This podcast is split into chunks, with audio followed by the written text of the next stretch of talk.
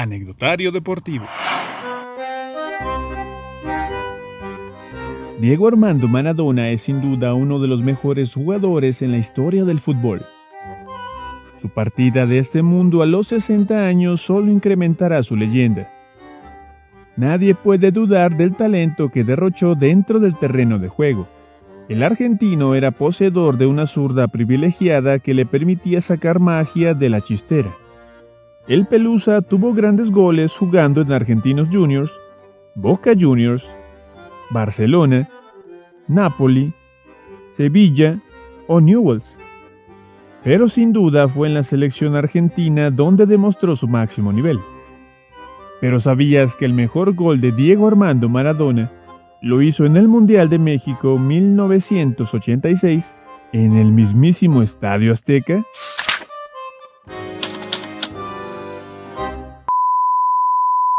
Antes de continuar te recomiendo que te suscribas a nuestro canal para que veas más videos como este.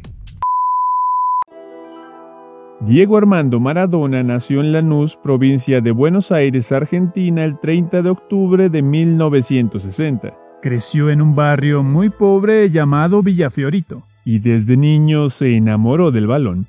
Empezó a jugar desde muy pequeño en los potreros, en medio del barro y con los pibes de la cuadra. Su oportunidad llegó a los ocho años cuando un amigo de Diego le dijo al entrenador de las categorías inferiores del club Argentinos Juniors que conocía a un niño que jugaba mejor que todos al fútbol. Maradona dentro de las cebollitas, como se llamaba aquel equipo infantil en donde jugó Maradona, demostró su valía y de inmediato deslumbró con el nivel que presentaba, por lo que su debut en primera división se dio el 20 de octubre de 1976 con tan solo 16 años. De inmediato se convirtió en un referente de Argentinos Juniors, por lo que su llegada a la selección argentina fue poco tiempo después de su debut. Sin embargo, en 1978, el entrenador del albiceleste César Luis Menotti lo dejó fuera de la convocatoria para el Mundial que se celebró en su país ese año. Argentina salió campeón en esa competencia y el no ser requerido fue un duro golpe para Diego quien desde niño soñó con representar a su país en una Copa del Mundo y salir campeón con su camiseta.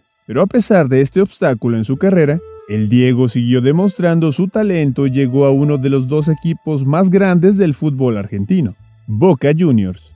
Ahí se convirtió en ídolo, por lo que su partida a Europa fue algo inevitable. Barcelona sería el club donde Diego dio destellos de crack. Sin embargo, le fracturaron las esperanzas de seguir demostrando su fútbol en España. Era tiempo de cambios para Maradona, por lo que eligió a un equipo que pocos conocían en Italia, el Napoli.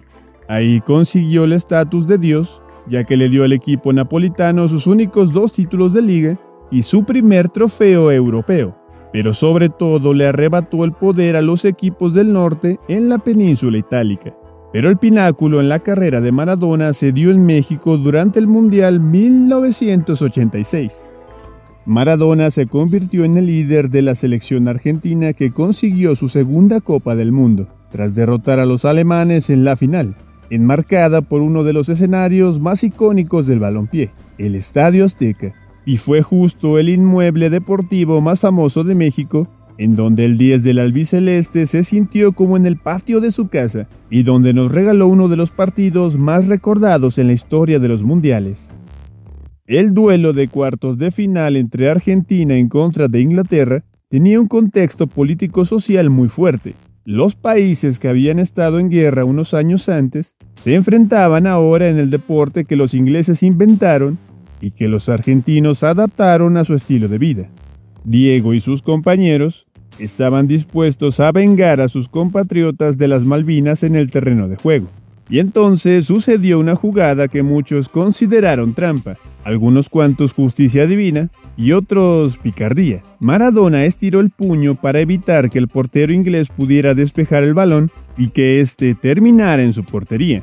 Para muchos fue la mano de Dios que le ayudaba a la Argentina, que vio a sus hijos ser asesinados a manos de los británicos. Pero para otros esa mano fue la mayor trampa en la historia del balompié. Lo cierto es que Diego sabía que aquel día no se podía ir sin demostrar que no necesitaba de ayudas para vengarse de los creadores del fútbol, ya que unos minutos más tarde Maradona tomó el balón en su propio campo, Fue quitándose rivales poco a poco hasta que entró al área y burló a Peter Shilton para empujar el balón contra las redes dejando con la boca abierta a los más de 90 mil espectadores en el Azteca y a los millones de fanáticos alrededor del mundo. La pincelada del Diego, acompañada de la narración de Víctor Hugo Morales, que dejó su alma en relatar el gol más bonito visto en una Copa del Mundo, dejaron una postal imborrable para los amantes del fútbol. Ahí la tiene Marabona, lo marcan dos, pisa la pelota Marabona, arranca por la derecha el genio del fútbol mundial y es el tercero a tocar para Borruchaga siempre Marabona, genio, genio, genio, ta, ta, ta, ta, ta, ta, ta.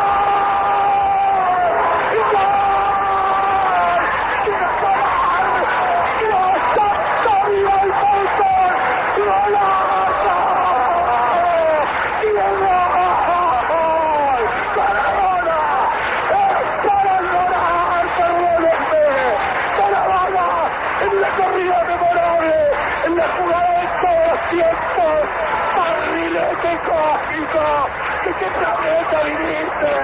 Para dejar el cabinete inglés, para que el país se opulle apretado, gritando por Argentina. Argentina 2, Inglaterra 0. Diego, Diego, Diego Armando Maradona. Gracias Dios por el fútbol, por Maradona, por esas lágrimas.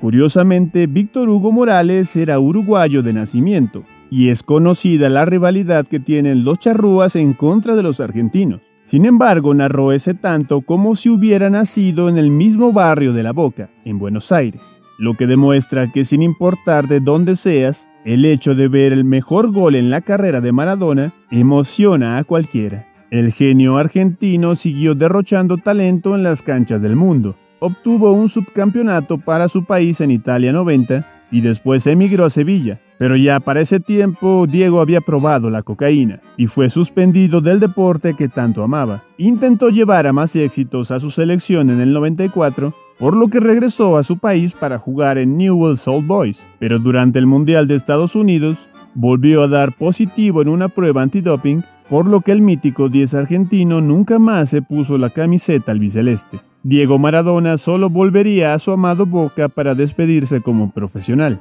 y colgar los botines definitivamente. Siguió con su vida polémica fuera de las canchas, luchando contra las adicciones y tratando de regresar a su amado fútbol como entrenador. Pero ser Maradona era un peso que pocos hubieran aguantado. A los 60 años, Diego se despidió de esta vida dejando opiniones divididas, entre los muchos que lo amaban y otros que lo odian pero definitivamente se fue como pocos lo hacen de esta vida, trascendiendo y dejando por encima de todo aquel gol en donde los defensores ingleses parecían conos y durante unos segundos los amantes al fútbol vimos magia pura. Esta manera de maravillar con su talento con la pelota por parte de Diego Armando Maradona está ya en las páginas legendarias del anecdotario deportivo.